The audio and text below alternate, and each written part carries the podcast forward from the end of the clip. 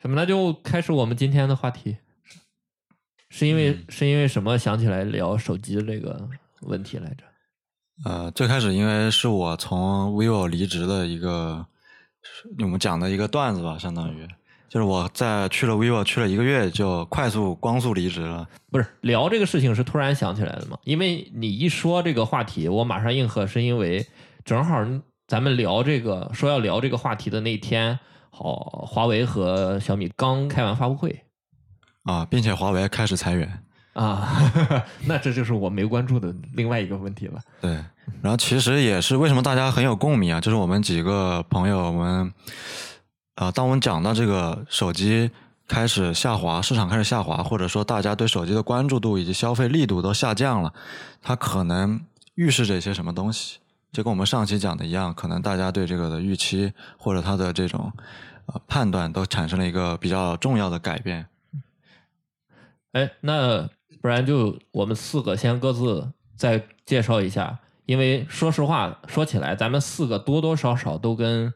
手机公司有一点联系。其实大家并不知道有四个人，啊，嗯，我们上一期是三个人，这一期才有了新的嘉宾。对，今天的四个人虽然不是都在手机行业工作，曾经或者现在，但是我们四个其实跟手机行业的公司或者跟手机行业本身多多少少都有一点点联系。对，所以但是还是先介绍一下嘉宾吧，先介绍一下嘉宾，或者哎是自我介绍一下。自我介绍吗？对对对，可以开始介绍。没没关系，随便讲就好了。对要说名字吗？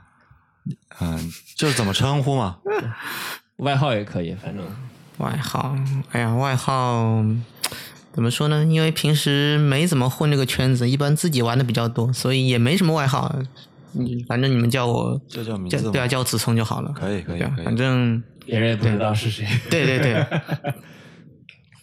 嗯，然后可能自己平时，嗯，折腾这些手机啊、数码产品可能比较多吧，但是，嗯，基本上也就是随便玩、随便玩一下的程度，随便玩一下的程度。谦虚了，谦虚谦虚。没有，绝对是我认识的这个玩消费电子类，甚至不是消费电子，专业电子类的都是大佬级别的人物。然后现在也是在这个啊、呃手机公司任职，某这个中国知名手机公司任职。呃，莫莫天来介绍一下。啊、我是一个在某电声公司工作的硬件产品经理，然后平时呢，平时经常会配合一些这种手机行业客户的需求，啊、做一些手机周边的或者是生态的这种产品，啊、因此跟这个有有一些交道。嗯，另外我是一个很奇怪的手机玩家，对，就没有主流型号的手机玩家。啊，对，然后我是小豪啊。之前上一期可能大多数人分不清楚到底三个人谁是谁啊，今天这个稍微强调一下。然后我其实，在现在是做游戏软件方面的事情，但是在之前其实一直都是做硬件方面的事情，而且在大概在手机公司应该是有两两年多的一个经历吧。在中国的这个也是各个知名的几个知名厂商都是有存在过这个待过时待过一定时间的一个，然后从小也是因为我爸的影响，或者说身边的这个一个技术浪潮的影响吧，都会对这个东西非常感兴趣，然后一直到现在，兴趣渐渐的减退了。老烧了，你这音频老烧。我自我介绍一下，我叫紫薇，然后呃，我大概在消费类电子行业从业已经有四年左右了。头两年呢，在一家音频类的公司，然后后两年我跳去了一家影像类的公司，所以就是对硬件这块儿其实一直也还挺感兴趣的，尤其是消费类的一些产品。呃，自己也是一直对手机啊，包括 VR 啊，包括各种硬件产品有很多关注，平常也会看一些数码测评，呃，作为兴趣爱好。所以在博客开始的这个最开始，我想跟大家聊的一个问题是，讲一讲我们是怎么喜欢上数码产品的，或者讲一两个产品，就是你小时候觉得印象深刻，让你觉得很惊讶的东西。讲一下以前什么东西让你觉得比较有意思啊？我觉得我对数码产品比较感兴趣，或者大规模的开始了解这些东西的时候，其实是从我大学的时候开始。就我我的这方面启蒙算是比较晚，呃，那个时候经常我会看一家叫 Ziller 的那个测评，然后那个时候大概是一王自如对一一年到一三年左右，其实是手机行业比较井喷的一个时代，就是那个时候有特别多很创新的手机，我刚从呃诺基亚那种。呃，塞班时代过渡到所谓安卓或者 iOS 开始井喷的时代，手机上有很多创新，然后呃各种硬件软件上有很多交互上的改变，呃比如说呃 HTC 会做自己的系统，然后很多交互也会大改，做的很不一样。然后包括底层显示技术啊、摄影技术啊，都不停的在有各种各样的创新。那个时间是让我觉得比较兴奋，而且长时间对手机或者消费类电子保持关注的一个时期。然后除此之外，我觉得另一个让我觉得特别惊艳的产品就是关于 VR 的，就是在我将近大学毕业的时候，我看到 Oculus 发布了一个当时还不是完整的产品，叫做呃 DK 二，就是 Development Kit Two。开发版吗？对，开发者套件第二个版本，哇！当时那个东西让我看到的时候，我觉得整个世界就像要被变革了，就想要踏入到下一个年代的那种感觉。因为在以前，大家讲的所谓的数码产品，都是一些呃手机啊、平板啊这些屏幕上的东西，但是像呃 VR 这个产品，让我觉得人可以通过这个东西进入到另外一个世界里面。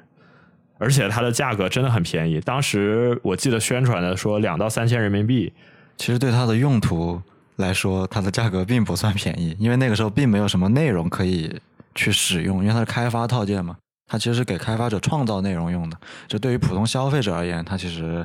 它的价格其实是非常的。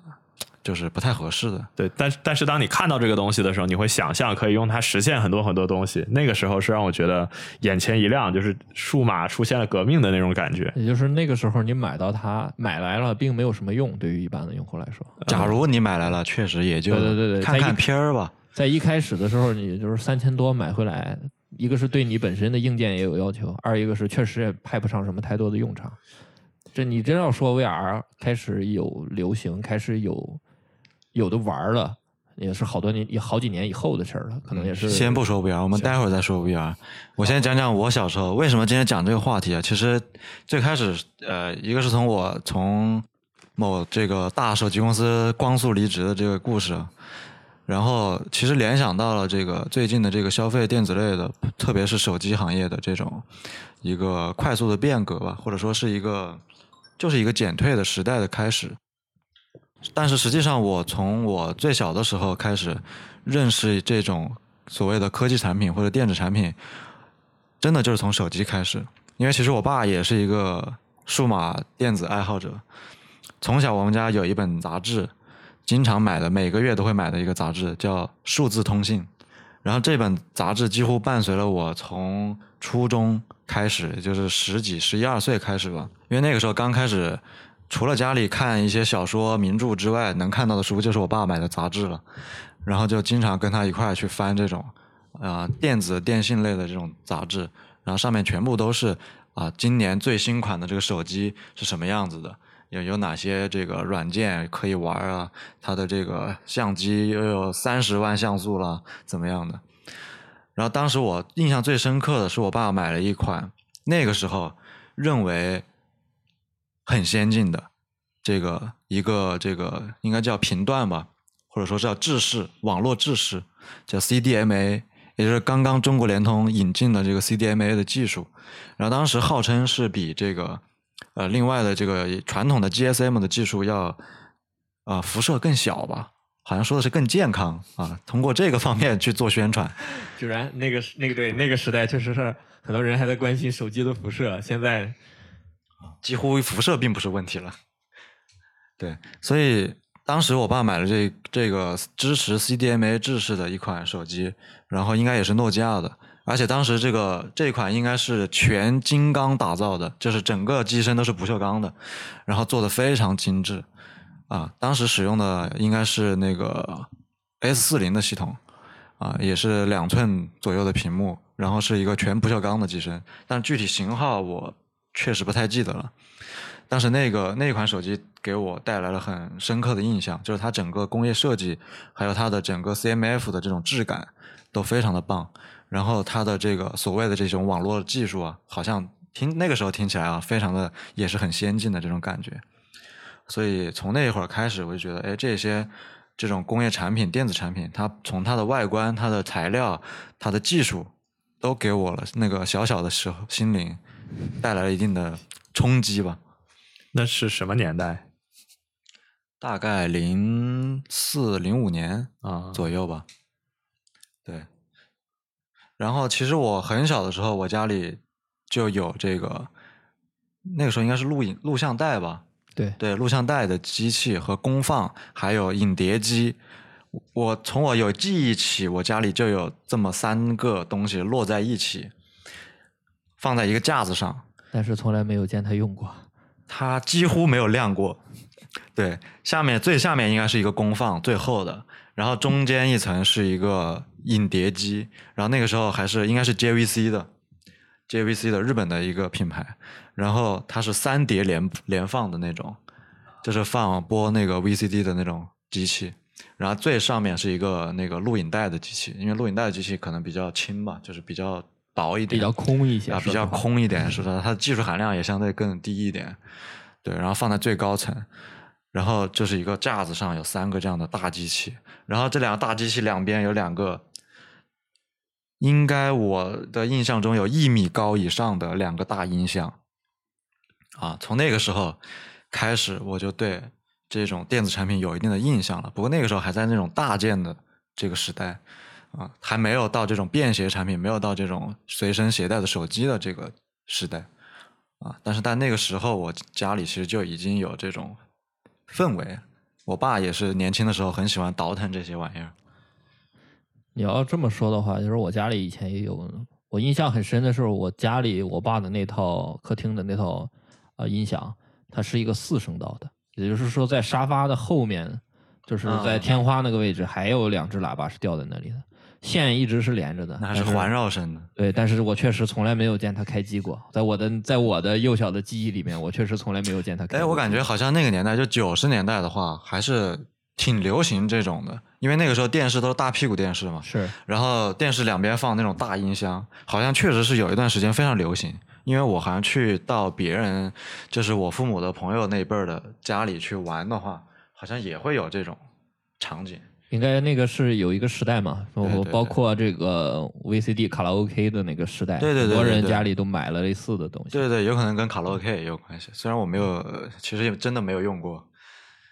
呃，而且再一个就是从黑白电视过渡到彩电的时候，很多电视的要么就没有喇叭，或者是喇叭真的很烂。然后我记得我家里的电视，它的顶上是有一个独立的低音，不能叫炮，就是有一个独立的低音喇叭的低音单元。对，它是专门，它是落在这个电视上面的一个凹槽里面的，但是好像也是从来没有，从来也没有意识到它是不是有出过声。好，那让我们的特别来宾子聪讲一讲他的小时候是怎么样的一个经历。嗯。先我要先让我想想看该从哪里开始说起啊，因为因为嗯，可能是因为家里面父母工作关系的缘故吧，可能我家里面嗯，我印象中我最早接触的应该是应该就是电脑，因为我妈是做会计的，当时在在那个深圳有个百事可乐的厂里面做会计，当时公司还是很大方的，然后。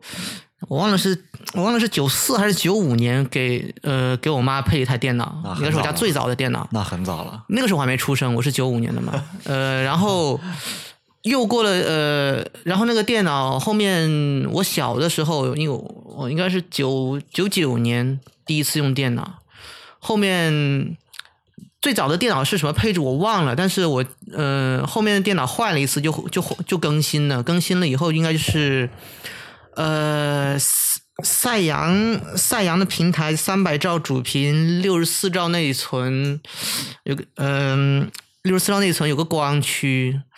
嗯，然后声卡，呃，网卡，对我家那个电脑当时是有网卡的，我家当时是可以用电话线拨号上网的，那时候叫什么 ADSL？对，叫五十六内置五十六 K 的 modem 嘛。对，五十六 K modem 那个还不是 ADSL，ADSL，ADSL 是后后话了对对然后显卡应该是英伟达 TNT 二，就是那个电脑，当时就小的时候，我妈就老是把着我的手叫我用电脑，然后后面可能就自己玩的就多了，然后嗯，所以说我理论上说，我最早接触到的应该就是电脑。然后长大一点以后，我嗯、我爸当时因为也是在我爸当时是在国企，呃，负责嗯接待这一块，所以公司会公司给我爸配了手机。我爸应该是深圳市最早一批呃拥有模拟大哥大的，然后后面应该也是深圳最早一批拥有数字大哥大的。所以就是最早一批淘汰模拟大哥大的人。呃，当时我爸用的是叫一个什么手机？呃，就西门子 S L S L 多少来着？呃，那个型号很多，然后长得差不多，我忘了，就 S L 什么的，反正是个橙色屏幕的，好像据说挺贵的。你能解释一下什么是模拟大哥大，什么是数字大哥大？数大哥大就大哥大，我就不用说了，大哥大大哥大就是以前那种类似，嗯，就是体积很大的手机。如果你看港片看多的看得多的话，你就知道是什么是大哥大。主要是模拟网跟数字网的区别，数字网就是现在的 GSM 网络，模拟网跟模拟网的话，工作方式跟数字网不一样。数字 GSM 主要是一个主要是蜂窝数字嘛，嗯，GSM 总体来说是还是比模拟网先嗯、先进很多的，包括会多很多的功能，包括短信啊，包括数据啊这些。嗯，所以模拟网是不是只能传递音频的信息？呃，等就你理解为一一 G 就一 G 就可以了，GSM 实际上是二 G。对你，你你可以这么理解，就是模拟网模拟网时代用的这个我们信号里面叫的载波，它的频率其实非常低，本质上就是它跟我们的其实就跟 AM AM FM 有点类似。嗯然后呃，你当然就是加强版对讲机。你可以理解为是一个大号的无声电话，就是放大版的。你对，就是只是说距离距离发射的更远，然后可以这个设备更小型化了。但归根结底就是说它的原理就很像，其实再往前讲，电台其实也是纯模拟的。你你只不过是把信息用那种方式打包了发过来而而已，只是说哎所以后面所以这种模拟大哥大对基站的要求高吗？它的这个距离是不是很远？它的设备，嗯，你说到这个的话就比较巧，因为我妈是我妈是七九年、七八年，呃，这个恢复高考以后的第一波大学生，嗯第一批大学生，厉害。然后她是七九届山大半导体专业的，哇所以所以其实整个模拟的时代，我妈都在做，我妈都在做这种就是用于电话网络的这种交换机系统。对，所以这个我还多少这，就是简单来说，就是那个时代的设备，它的第一个是接口占用体积非常的大，而且它里面的控制逻辑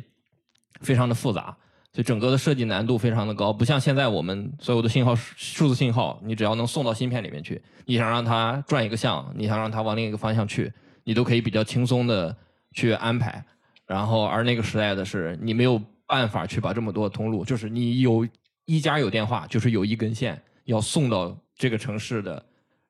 这个电话的这个这个应该是叫拨号台吧，那个时候。对，你可以这么理解。应该就要送到就要送到那里，所以那个时候这种类型的设备就是非常的体积非常的巨大，而且维护难度非常的高。嗯，简单来说就是就是就是规模很占用体积很大，而且能够承载的路数非常的少。所以我现在刚才想问这个话题，其实是跟当今的这个五 G 做一个对比啊，因为五 G 所谓五 G 就是第五代的这个移动通信技术嘛，是然后跟刚才说的这种模拟信号的这个所谓的一 G 的这个网络对比，呃，因为现在的频段是非常高嘛，那频段高造成它的这个穿透力或者它的覆盖范围就会降低。就像刚才讲的，你这个一 G 的时代的这个网络，它的频段可能偏低，低频段，那它的这个传播范围就会更广嘛。所以我刚才问的这个是基站相关的这种要求，或者是不是会比现在要低很多？呃，是的，就是从技术上来说，载波越低，波长呃频率越低，波长越长，那它的这个穿透能力就越好。你就像我自己平时在 DIY 一些呃无线发射接收的设备，如果是 FM 的话，我可以很轻松的干到三十米、五十米啊、嗯，而且没有没有延迟什么的问题。当然了，信信噪比就是说底噪可能会不是很好，但是是很容易的。但你比如，而且我可以保证我在你比如说我在办公室里放着这个发射机，然后我可以走到楼的，我可以走到这个呃写字楼的，我可以穿很多堵墙走到写字楼的外面的室外平台，我仍然还能听得到。但你如果是数字的话，基本上如果是穿三堵墙，或者是有一些干扰，或者说呃走的距离稍微远一点儿，它是这个是相对之下，呃，你以同样的成本来做这个事情的话，它是非常容易就就就断掉的。你比如说我可能走过两个房间、三个房间，这个信号就开始断断续续了。就会衰减。对对对，而对于对于 FM 这种发射来说，这个这也是我们现在还在用的，就是说全球都还在用的一种信号支持。以 FM 来说的话，它的这个发射范围覆盖的能力还是确实还是要更好一些。当然了，你最多也就只能传传一堆立体声的这个音频信号了。对你如果想拿来干别的也是可以，但问题是它基本上就只能传一个立体声的音频。OK，所以这个地方就是虽然打断了子聪同学的这个刚才的讲故事的这个部分啊，就是插入这个，其实是想讲一下这个啊，刚才说到这个数字和模拟之间的这个升级的关系，嗯它其实是呃在越过去的时代用的东西更偏向模拟，但是呢，它可能这个覆盖范围更广，这个信号可能强度会更好，因为那个时候但是它的也少嘛，对对对，但是它的这个承担的这个数据量也更小。也更小。对，但是今天现在我们中国比较骄傲的这种五 G 技术来讲的话，它的优势就是它的这个信息载量提升了很多很多倍，带宽非常对的高，，带宽非常的高，但是它的呃网速也很快，对，但是它的唯一的缺点就是它的距离覆盖范围变小了，然后受这种穿透的影响也会变得更大。OK，那那个子聪继续讲你父亲 这个使用大哥大之后怎样，对你有什么影响？因为那个时候怎么说呢，大哥大其实没什么好玩的，就是基本上就是个板砖，只能打电话。对，后面我爸换居网，换居网以后，换我没记错的话，最早应该用的是西门子 S L S L 四五还是哪个橙色屏幕的，然后他用的很高兴，直到有一天他上厕所的时候掉进茅坑里，再也没有捡起来过。是什么样的茅坑？那个时候 茅坑就是他那个，他那个公司的，他公司那个茅坑在写字楼上面，然后那个茅坑那个那个那个下水道非常是直的，很很长，下面才有一个弯，他掉进去就捡不起来了。然后他就换了个换了个摩托罗拉的叫 Star 数字版的，就是 G G 网版的 StarTech，就是电池翻盖的，然后电池在翻盖上边的那个那款。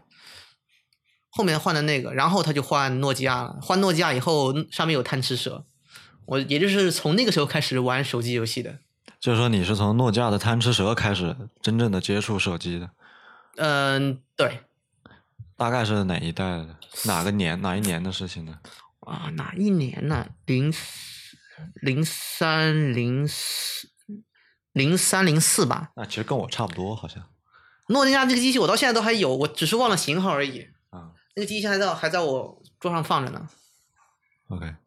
好，然后刚才说到这个接触手机的时间啊，可能子聪跟我的这个时间都很接近，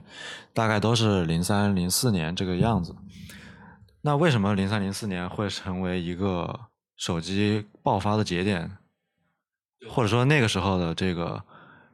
有哪些型号是比较特殊的，能够让我们记住的？对我来说，手机还要再晚三年嗯，那你说说你的啊。我我第一次接触手机就是直接就是上大学的时候了，就是一零年的时候，然后正好刚刚是一零年，应该刚刚安卓刚刚出来，是第一年还是第二年来着？你还你还记不记得？安卓应该是零八年就开始了，啊但是真正能够商用的，就是消费者手上能拿到的，就是零九一零年，应该是从零九年、一零年开始。对中国中国消费者大多数消费者最早安卓一点五应该是零零九年吧，应该是 HTC G 一应该是零应该是零九。呃，实际上因为 iPhone 是在零七年发布嘛，零七年发布之后，其实安卓就已经，其实同期就已经有在开发安卓的这个计划了，当当时还不属于谷歌的公司嘛，这个这个项目还不属于谷歌，然后当时从零七年同时，可能更更早一点，好像就开始开发，然后它只是说没有呃，就是比这个 iPhone 更晚去发布，然后之后在 iPhone 发布之后，谷歌马上看到了安卓这个项目，看到之后，他就应该是很快的就想把它收购下来，所以他应该是在零八年就把它收购下来，然后基本上在正式面试是在零九年左右，差不多。出了第一代的这个找 HTC 代工的这个 Dream，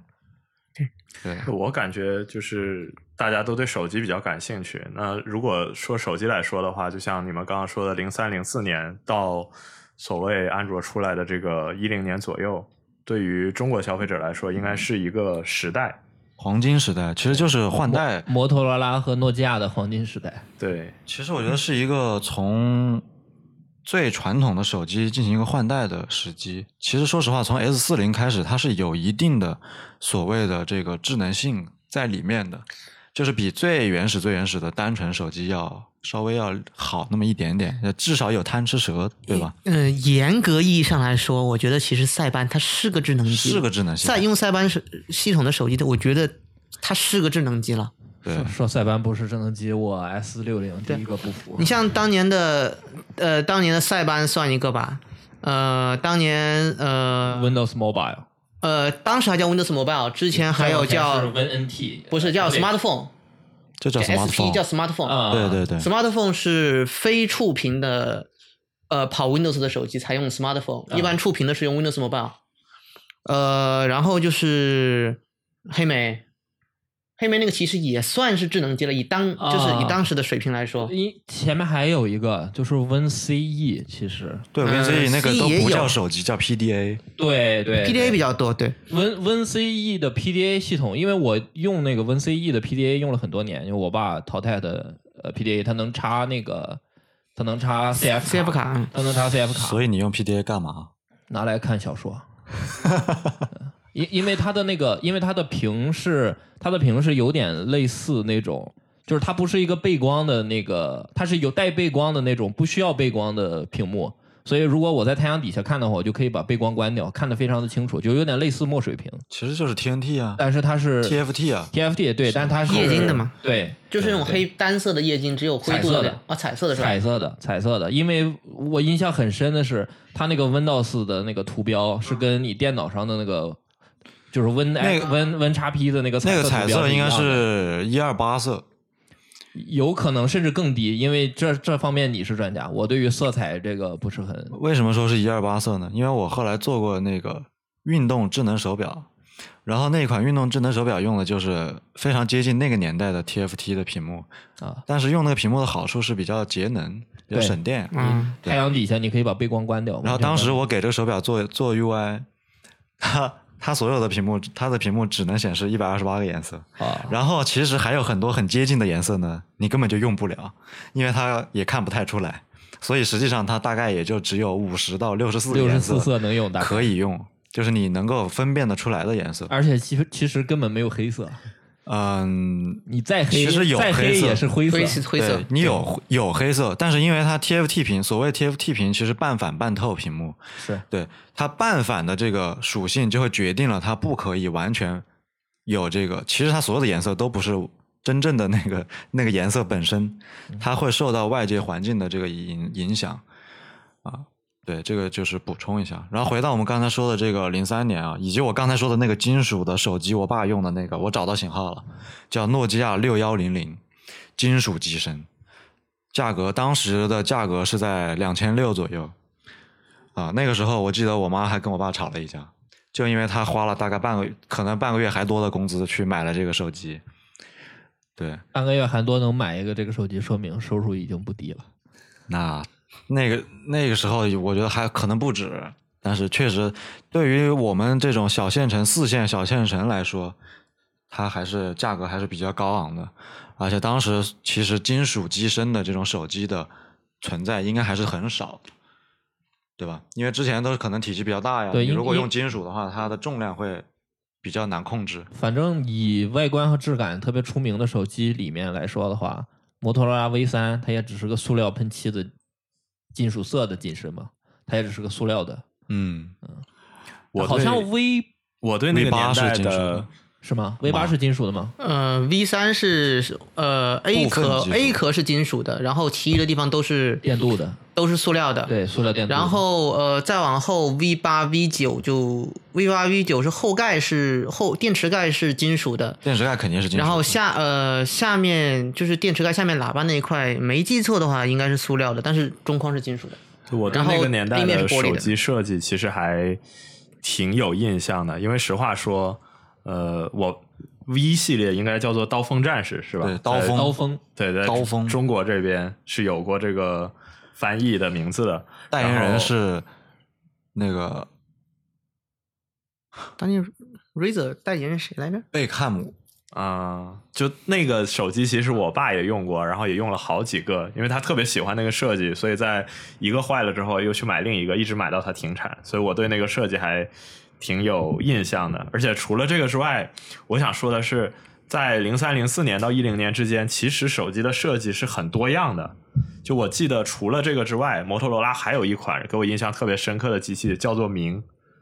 就是一个透透明的翻盖那个对透明翻盖，然后它那个外壳其实是一个黑色、灰黑色的一个半透明的塑料材质，它听筒在上面，然后你不呃盖上的时候，其实你能隐隐的看到那个屏幕上的东西，你打开的时候，它就是一个正常的一个手机这样去使用。那个那个机器，我妈我当年我妈买过首发。嗯，我我爸也我我妈买的红色，我妈买的红色的，然后它那个实际上它那个听筒它是塑料的没有错，然后它那个听筒在翻盖的盖子里面，然后它有两根很细的线，线然后绕到下机身下面去，对对，然后好像早期版本的是背面后盖只有摩托罗拉的 logo，然后如果你买的移动定制机有个 China Mobile 的 logo，对，后期版本的改了，后期版本的下面会多个 Intel 的 logo，因为它用的是 Intel 的处理器嗯，，Linux 的机器。哦，对对对，Linux，我印象中那个机器，印象中最深的是什么？它装普通手机用的那个 Java 游戏，它用不了，因为它没有那么多按键，它只有上下左右、接听、挂机六个键，所以说当年拿它玩游戏真的是非常的要命。对，但是它是一个带手写笔的一个触屏手机嘛，对电呃电阻的，电阻屏的，对对，明有 A 幺二零零，后面好像还有 A 幺六零零，后面好像还有 A 幺八零零吧，如果没记错的话，A 幺八零零应该是 O phone 就是安卓的。对对对对对，嗯我爸用过幺二零零、幺六零零都用过，包括后面的时候，诺基亚也出过很多款很有意思的手机，包括我当时用的是 N 八一。我记得 N 八一是一个双向滑盖的手机，就它除了能上滑有这个键盘之外，它可以下滑。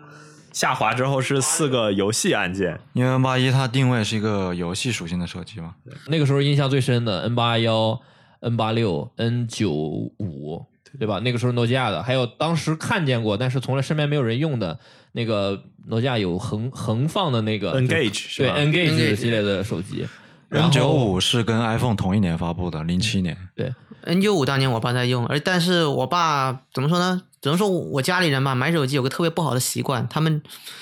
都喜欢在营业厅买，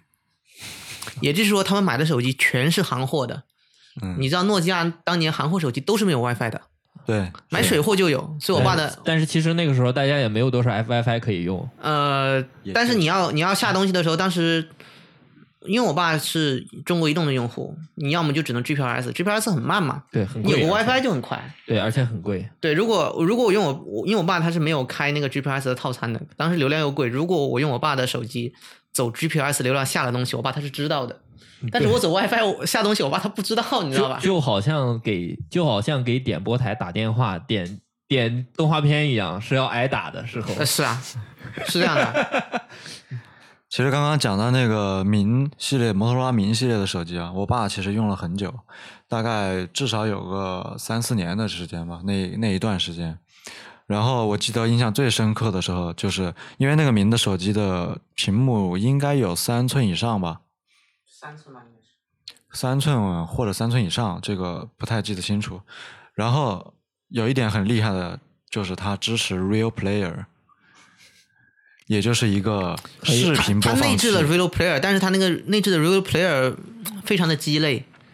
它啊对视频它应分辨率播放率应严格的要求该是四八。零 P 还是三六零 P 的以下，也有可好像二以内的四零 P，不止不止，那不止。我没记错的话，应该是三五二乘二八八。没记错的话，因为我试过在里面拷电影，我试过的。所以就是三百六十 P 以对下，，而且那个手机有个非常阴间的地方，就是它的它的耳机孔是二点五毫米四四段式的，你一般的一点一般的三点五毫米你还你还插不进去。那那个时候三点五还不是一个通用标准，但是呢，还算是比较通用。但是我跟你说，那个那个手机附送的耳机音质非常好，因为是铁三角代工的。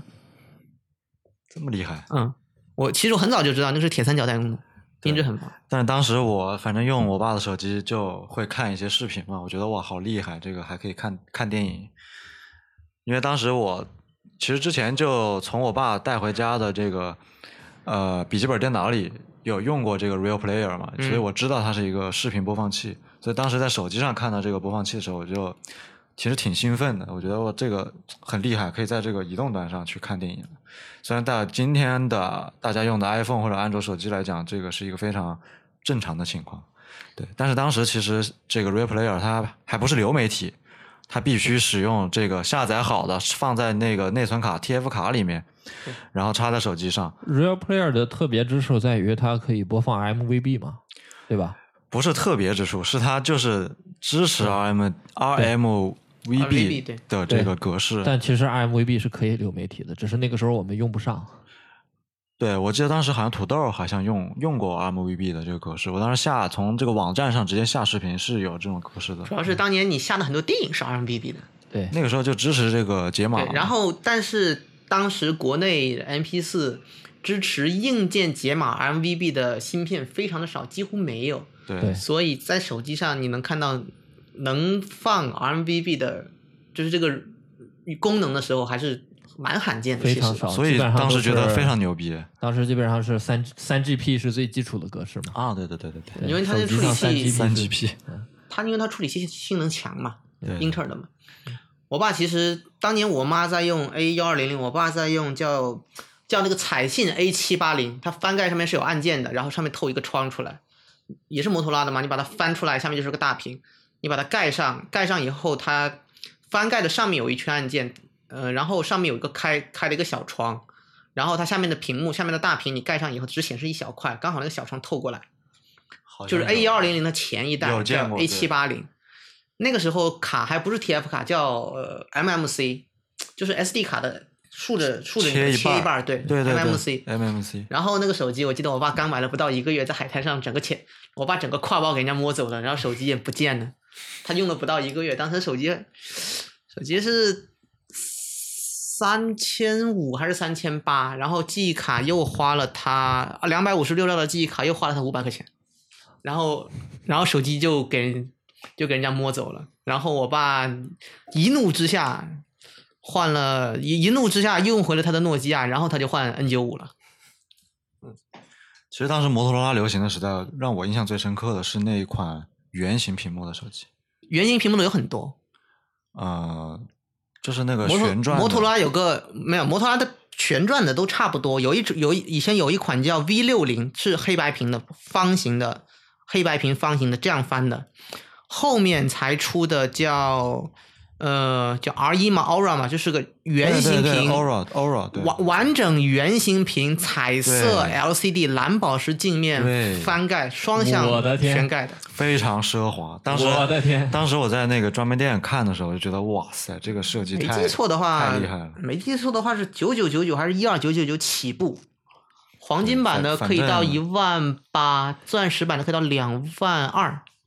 反正当年的时候，对我来说，这个价格就就几乎不可能去考虑跟我家有什么关系嘛。我我们的嘉宾子聪用非常平淡的语气和淡定的表情念出了超级不可思议的台词。当年我还不知道有这个机器，但是后面我这机器我现我有的我有三台还是有四台，现在都是工程机，就是蓝宝石镜面，下次可以给你摸一下，就是蓝宝石镜面你一摸非常的舒服，就是你一摸就知道肯定不是玻璃的，它就是蓝宝石。机器是好机器，这些就是太阴间了。这些所有的呃产品都是在二零一零年以前的产品。对，对当然当然。二零是准确来说应该是二零零六年，甚至更更早。零六呃，偶尔会晚一点，偶尔偶尔晚一点应，该是在零九年或者一零年的时候。呃，零八就是零九年的时候，是在我高中的时候。应该说这些大部分产品跟我们都没有什么关系，因为当年我们都还很小，还没有上学 OK 没有上初中、高中什么的。那正好说一下，刚才我们其实说的很多都并不是我们自己用过的产品，对吧？对啊，可能都是家里人对对家里人用，然后我们蹭着，对对，蹭着摸过、看过的，对对。但是其实跟我们自己用的这个产品还是有一定的距离的。就是我们这里的在座的各位啊，基本上都是这个九零年之后出生的你们应该都比我大吧？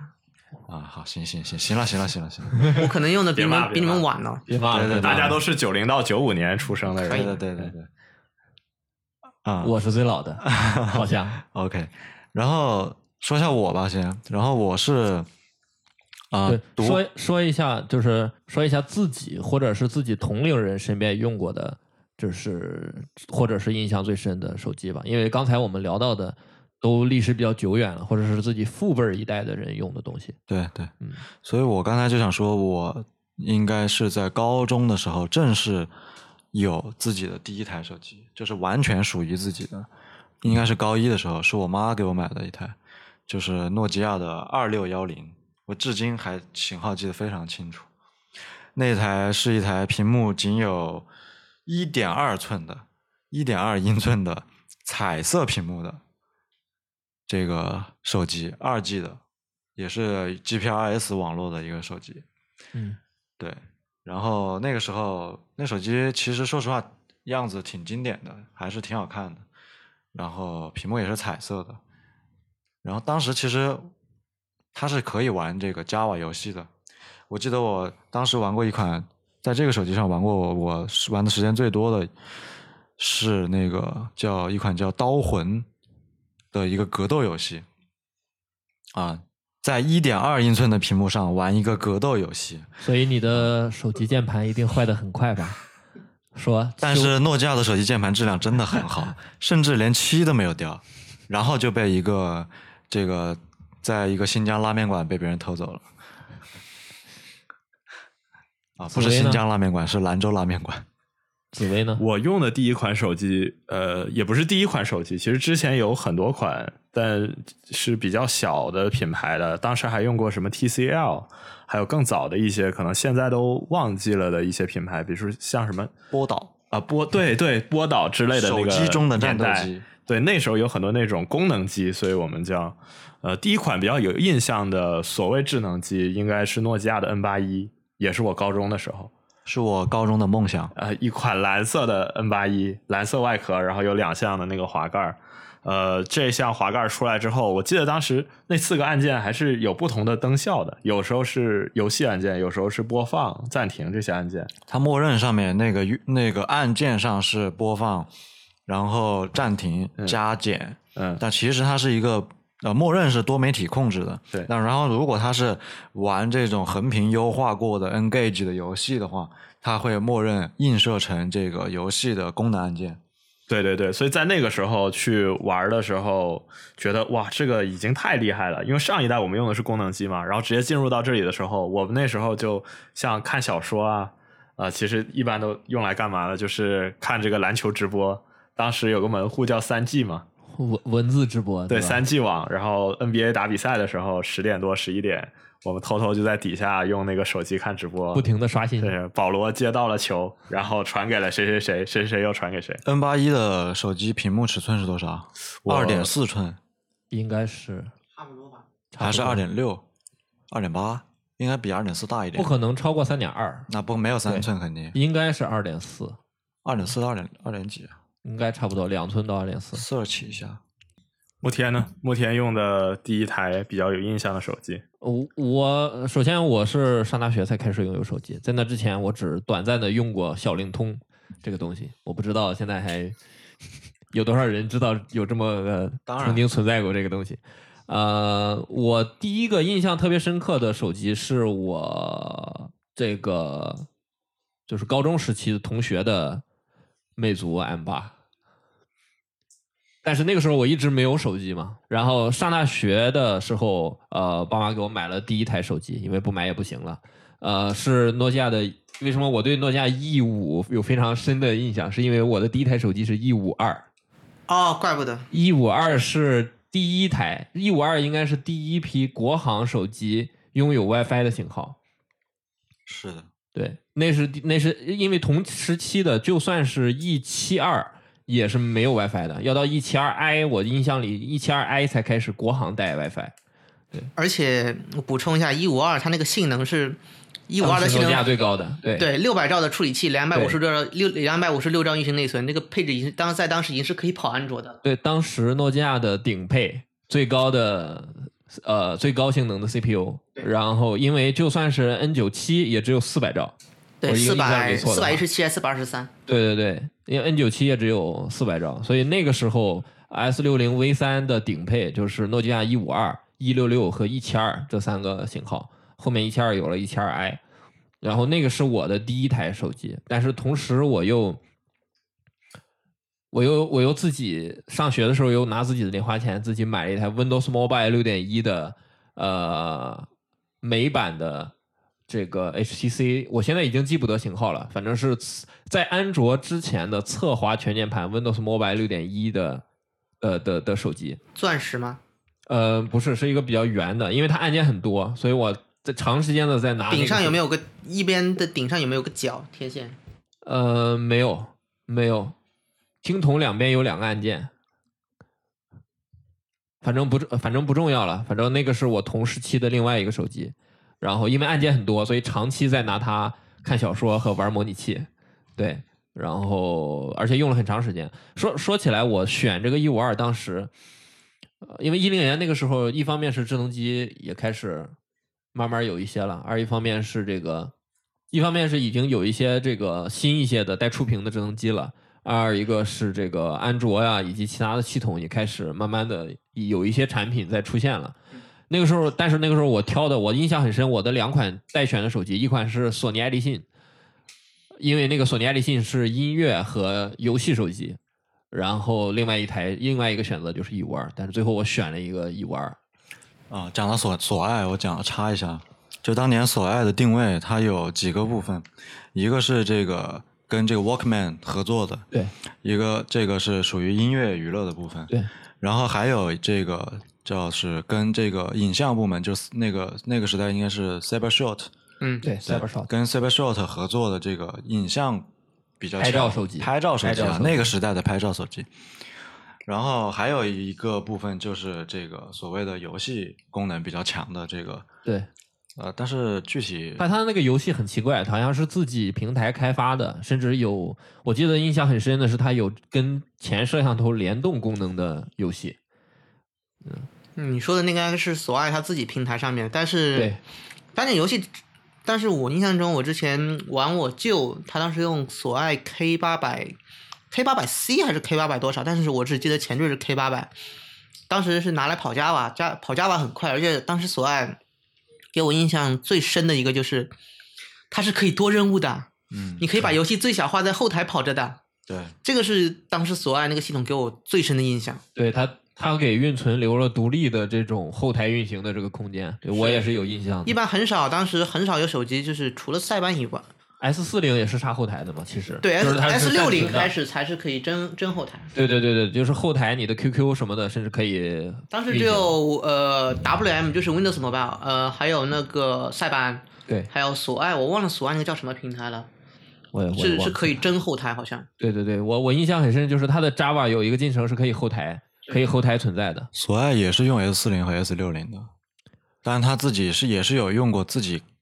呃找谁开发的一个平台，就是我这个我也不太记得。他那个应该反正是反正是有一点特别了，反正在那个在一零年那个时间点上，但是他后期用的其实都是 S 六零的系统。是因为他们后面大家也没有必要再感觉刚刚大家讲了很多这个功能机时代的东西，或或者说现在所谓的不智能机塞之前班的时代。其实不是对功能机了，对对说半智能机塞班用户震怒了好吗？塞班用户。我想就是呃，我们聊一聊一零年之后，从所谓安卓和 iOS 进入中国，大规模的开始推广开之后，呃，这个年代大家都呃对那个时代的手机设计，或者说自己跟手机的经历有什么相关印象想？先说一下印象最深的手机吧，就是在那之后，你说之前还是之后？之后在智能机之后，智能机之后，其实我刚刚还想讲一个东西还没讲，也是我用的。我刚刚说的二六幺零是我用的那个，应该算是 S 四零，其实算功能机了，相对来说。相对来说，对对对。然后我用的第一台真正的这个智能机啊，当然不是安卓这种智能机，是也是 S 六零，诺基亚 S 六零的这个 N 七八，其实算啊是一个比较小众的型号。这个型号我也有点印象。对，比较对 N 系列来讲，诺基亚的 N 系列来讲，来在中国比较小众的型号。然后我记忆非常深刻，我跟我爸强调，当时是因为我过生日，我非要说我要买一个手机，我这二六幺零已经满足不了我了，这一点二寸屏幕不行。然后哦，当然那个时候已经被偷了啊，那就就就没有手机用。后来就正好过生日的时候想要买一个手机，一个是万分强调不要在营业厅买，我也需要 WiFi。然后呢，就通过了这种啊、各种数码城、电脑城的特殊渠道，买到了一台，也是芬兰原厂产的。当时我看了后盖写的是销售地，这个是法国，也就是说他原本计划是发射到这个法国地区的，然后这个通过我们中国人民的这个高超的技术和智慧，让我使用上了这个法国销售的手机，并且当时我印象非常深刻，印象非常深刻，就是那个手机我打开后盖的时候，可以闻到一股松香味。啊，有一个传说说，如果你能够通过这个手机的这个零件啊闻到这种松香味儿，证明它的这个品质非常好。它是芬兰原产的诺基亚，你们有听过这个传说吗？没有，不好意思，并没有。其实当时我们判断是不是芬兰原厂，都是直接上手去摸，因为他当时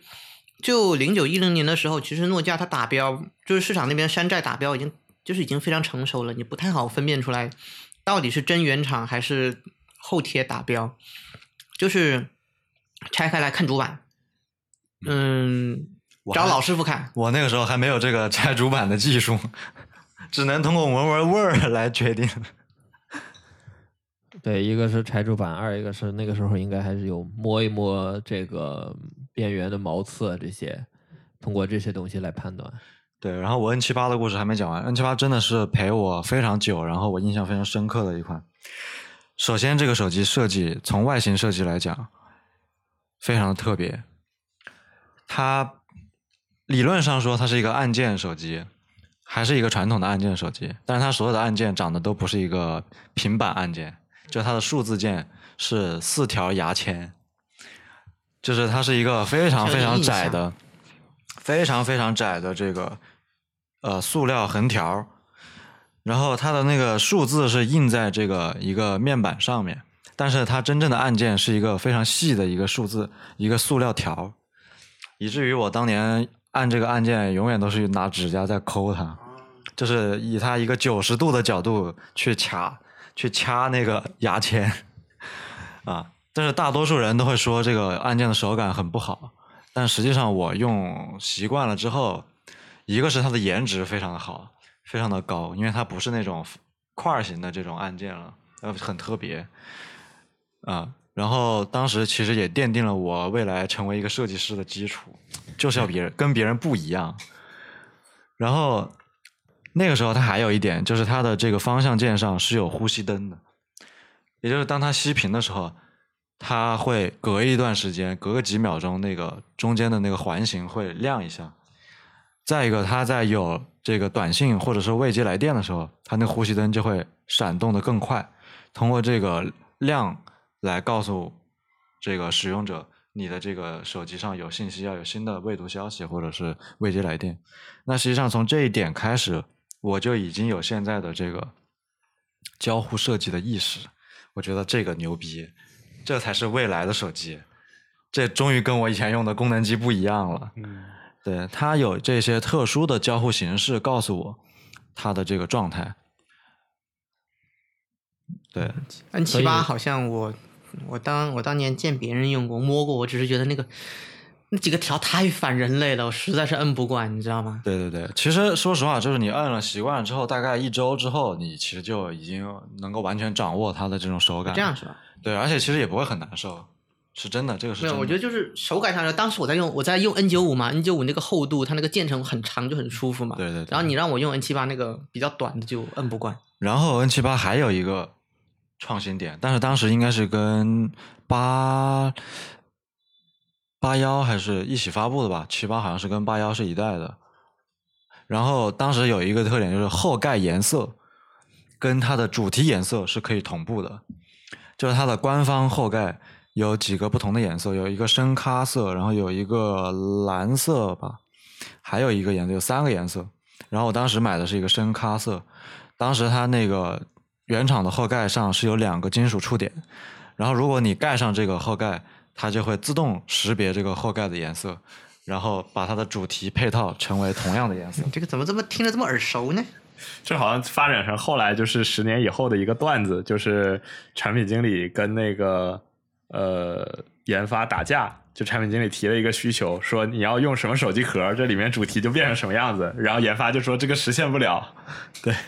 对，实际上当年这个诺基亚还是有很多这种创新性的一些设计在里面的。也也不能说一定是创新吧，反正那个时候大家鬼点子很多。听起来这是一个设计呃有点优先于使用的功能性的一个手机。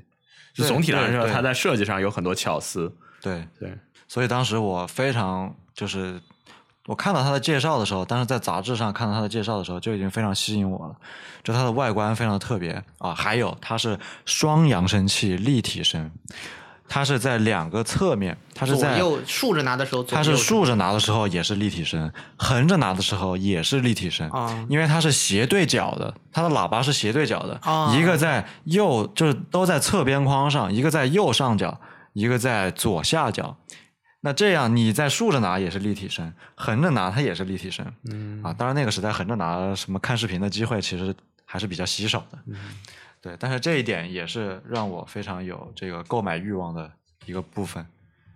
就是它整个从工业设计上也也好，从这个用户体验的这个创新性上来讲，软硬结合的部分也是非常有创新性的。所以其实当时这个产品怎么说呢？有一种引领我进入这种工业设计和交互设计的这个领域的这种意义。种下一颗种子是吧？对对对。